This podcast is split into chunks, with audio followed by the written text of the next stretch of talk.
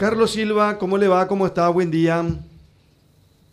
Muy buenos días, don Carlos. Un saludo enorme a toda la producción y la audiencia. Bueno, eh, diputado, entiendo que estamos a casi un año de las elecciones para eh, candidatos eh, tanto presidencial, gobernación, parlamento. Ayer tuvimos una conversación con el presidente del Partido Colorado, diputado Pedro Aliana, y la interna colorada está ahí caliente. ¿Cómo están viendo ustedes el panorama en el Partido Liberal Radical Auténtico y con relación a candidaturas, por favor? Bueno, nosotros estamos, eh, de hecho, recorriendo eh, toda la República, articulando cuadros en cada departamento. Eh, en el Partido Liberal estamos de acuerdo con, la, con el modelo electoral de la concertación.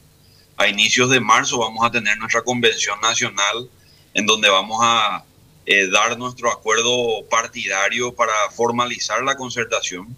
En esa convención vamos a discutir eh, los detalles o las condiciones para formalizar esa concertación. Llámese eh, cómo se van a elegir los cargos unipersonales en disputa para tratar de tener una sola candidatura a presidencia y vicepresidencia de la República y también gobernaciones en los diferentes departamentos de la República. En eso estamos, Carlos. Eh, nosotros acompañamos al gobernador del departamento de Cordillera, el doctor Hugo Fleitas, quien desde nuestro punto de vista en la actualidad es la autoridad eh, liberal más exitosa en términos electorales, porque terminadas las elecciones se hicieron análisis respecto eh, al rendimiento, entre comillas, de, cada liderazgo eh, del Partido Liberal. Y yo creo que las elecciones municipales fue todo un éxito en el departamento de Cordillera, bajo su liderazgo de los 20 distritos, 15 eh, ganó el Partido Liberal. Que algo está haciendo bien. Creemos de que con su figura podemos lograr una unidad, una, un entendimiento amplio dentro del partido y en la oposición toda. Y por eso es de que estamos acompañando, le estamos dando un tiempo para que también eh, recorra todos los departamentos de la República y, y, bueno, eh, pueda también estructurar cuadros en cada distrito, ¿verdad? Estaba fijándome, diputado, el otro día, después de una conversación con líder amarilla del Partido Liberal Radical Auténtico también, eh, en esta situación, en este escenario.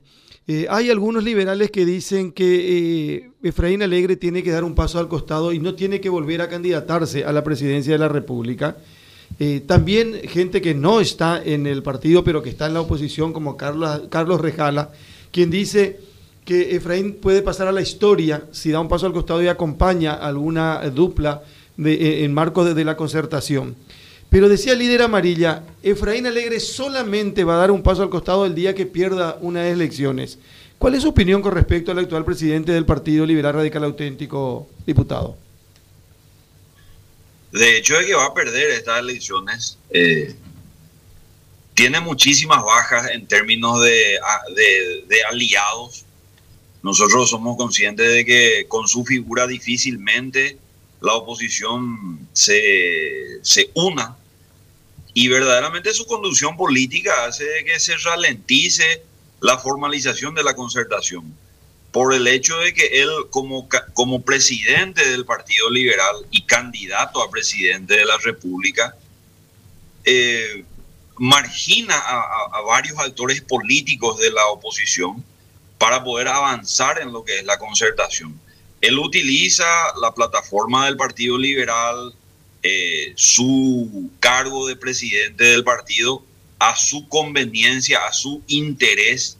Entonces eso hace que eh, verdaderamente nosotros estemos eh, bastante lentos en el proceso de diálogo, de construcción, de aglutinamiento, de coincidencias en términos de, de inclusive proyectos de gobierno, en términos de condiciones para poder formalizar esta concertación, porque él eh, reúne a quienes son afín a él en una mesa de presidentes, y dice él, eh, donde solamente están sus amigos y sus, sus eh, adversarios políticos no son ni siquiera invitados ni comunicados. Entonces, eso hace que su conducción política eh, perjudique a la oposición y al Partido Liberal.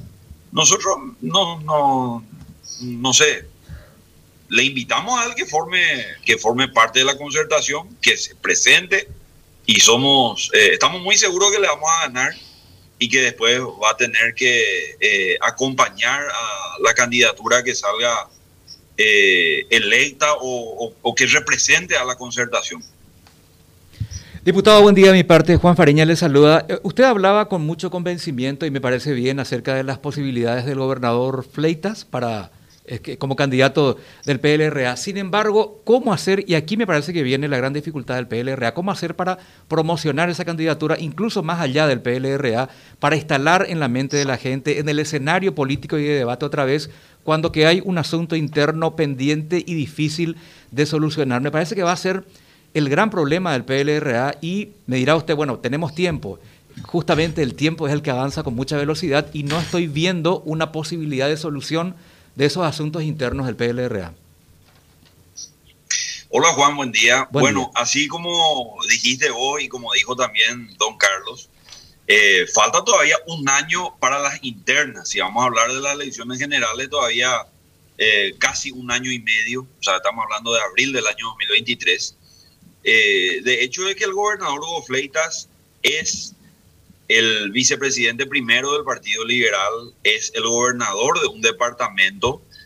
Todavía nosotros le estamos acompañando para que se le conozcan otros departamentos donde de repente no tuvo todavía recorrido. Eh, nosotros somos muy conscientes de que después de su recorrido, eh, él, en el momento de que se haga conocer, va a tener una, un acompañamiento popular por la calidad de liderazgo que tiene Diálogo Azul es un movimiento que en las últimas internas eh, se alzó con casi 70 mil votos.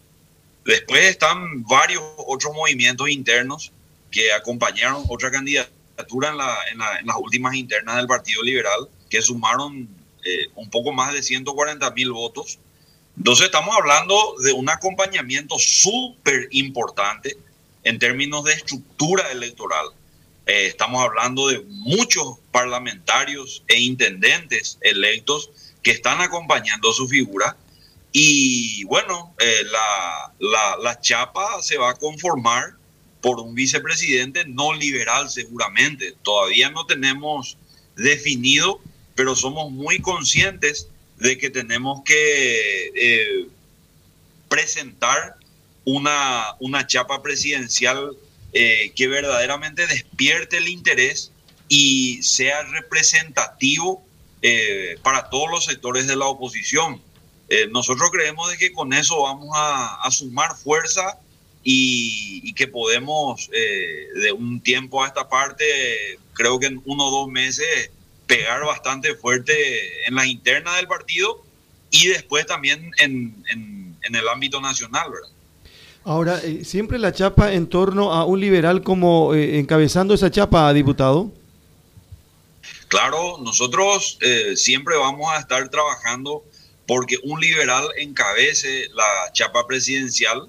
Por supuesto, nosotros estamos abiertos para que todos los actores políticos de la oposición, quienes tengan interés, puedan pugnar, puedan participar. Y si estos nos demuestran que tienen mayor arrastre popular, que tienen eh, mayor facilidad de aglutinar a todos los sectores, pues nosotros vamos a implementar el pragmatismo político, la madurez política, para que se genere la alternancia en el 2023. Eh, le queremos a nuestro partido, somos bastante fanáticos, pero creemos de que la República del Paraguay está primero, la alternancia se tiene que dar para que haya un cambio y, bueno, eh, esa es nuestra posición, ¿verdad? Vamos a trabajar, repito, para que un presidente sea el próximo, eh, para, que, para que un liberal sea el próximo presidente de la República. Pero bueno, si es que existen otras figuras que demuestren con no solamente con encuestas, sino que con votos eh, no estamos ajenos a, a acompañar. ¿verdad? Entiendo. Mientras tanto, Dionisio Amarilla sigue denunciando irregularidades Ahora habló del Instituto José P. y también del Partido Liberal Radical Auténtico, diputado. Totalmente. Eh, tenemos que recordar que el Partido Liberal se encuentra endeudado multimillonariamente, tiene un sinnúmero de embargos inclusive, por la pésima administración de, del, del, actual presidente del partido desde su gestión anterior, desde el periodo anterior inclusive. Eso hizo de que las elecciones municipales de los candidatos a intendentes y concejales que corrían por la chapa del Partido Liberal no tengan un nulo apoyo económico prácticamente. Entonces, eh, nosotros en la convención de marzo vamos a también evaluar el balance del Partido Liberal porque necesita el Partido Liberal sanearse también, no solamente en cuanto a lo político, sino que en lo financiero, para que verdaderamente el Partido Liberal tenga un acompañamiento institucional a las próximas candidaturas nacionales. Eh, mira, lo que sucedió eh, últimamente en el Instituto José P. Gullari se puede configurar como una malversación de fondos. Las transferencias en términos de aporte partidario y subsidio electoral te dice por ley de que el 70%, que el 30%, digo bien, se debe utilizar para capacitación.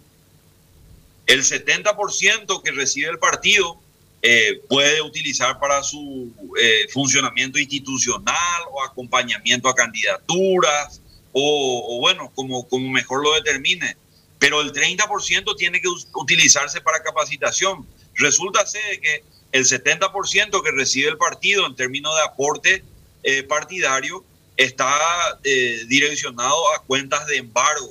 Entonces, lo que líquidamente el Partido Liberal recibe eh, eh, económicamente eh, en concepto de transferencia por, por, el Tribunal Superior de Justicia Electoral se tiene que utilizar para capacitación, pero ellos desviaron esos fondos para pagar salarios, para pagar otras obligaciones que tiene el partido y eso configura malversación de fondos. Entonces, esas situaciones ya no podemos tolerar el manejo discrecional administrativo del Partido Liberal ya no tiene que ser eh, de esta manera, porque si nosotros los liberales decimos de que somos opción de cambio y sin embargo nuestro partido no podemos, eh, no podemos manejar, no podemos administrar, no somos lo suficientemente transparentes, ¿cómo vamos a convencer al resto de la ciudadanía de que podemos administrar un Estado, una república? Entonces, ese tipo de, de, ejemplos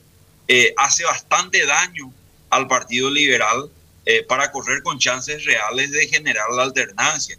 Tenemos que ser ejemplos, no solamente predicar con la palabra, sino que también predicar con los ejemplos, ¿verdad?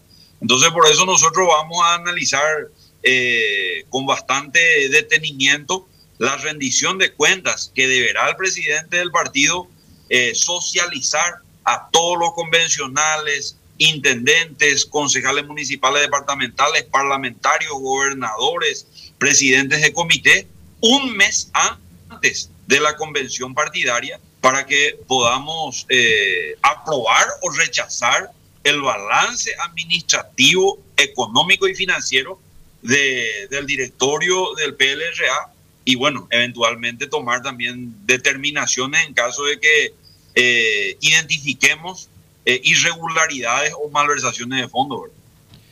Eh, dos cuestiones breves nada más para finalizar, diputado. Para mucha gente cansa. Yo entiendo que pueden haber discusiones, enfrentamientos, puede que no se pongan de acuerdo, pero decía el otro día también el líder amarilla, hasta ya resulta cansino este lío, así entre comillas, entre Blas Llano y Efraín Alegre, y que eso le termina haciendo daño al Partido Liberal Radical Auténtico. ¿Usted coincide con eso o no? Y podría ser, por de pronto, quien obstaculiza la unidad total del PLRA es el presidente del partido porque tiene aspiraciones personales eh, y quiere volver a ser eh, candidato a presidente de la República por tercera vez, con las mismas actitudes, con las mismas estrategias, con la misma línea discursiva que ya nos, eh, que, que, que, ya nos ocasionaron dos derrotas, ¿verdad? Entonces, si el presidente del partido continúa haciendo lo mismo, tiene la misma conducción, sigue discriminando a sectores internos del Partido Liberal. Yo no sé si tendríamos nosotros un resultado electoral diferente. Me parece que lo que tenemos garantizado es la derrota.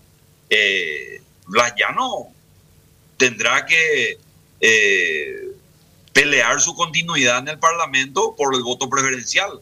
Me parece que no es una dificultad su conducción política, eh, porque él va a estar en la lista de parlamentarios y cada quien va a tener la libertad de poder optar al, próximo o, a su candidato de preferencia, ¿verdad?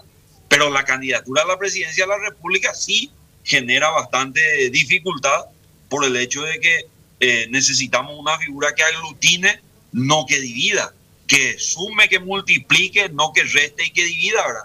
Entonces, eh, quien piensa de que prescindiendo de liderazgos eh, al interior del partido y en la oposición, que de esa manera puede ganar, me parece que está muy equivocado. ¿verdad? Y ahora sí, por último, ¿Usted está en condiciones de decir, eh, por, lo que conoce, por lo que cree, por lo que desea, que Efraín Alegre ya no va a ganar internas en el Partido Liberal Radical Auténtico? De hecho que no. Tuvo bajas en el departamento de Paraguarí, en el departamento de Guairá, en el departamento de Alto Paraná, en el departamento de Concepción, eh, en el departamento de Itapúa, entonces, estamos hablando de bajas importantísimas en términos de estructura electoral, de liderazgos regionales que hoy ya están eh, acompañando eh, otros proyectos políticos, No, no el suyo. Y las últimas elecciones internas, recordemos de que tuvo un ajustadísimo margen, fue una victoria pírrica, diría yo, por el hecho de que ni siquiera logró eh, tener una mayoría en el directorio partidario. Eh, entonces, me parece que con las bajas, con, con los abandonos de aliados políticos que tienen, no tienen ninguna chance de ganar otras internas en el Partido Liberal.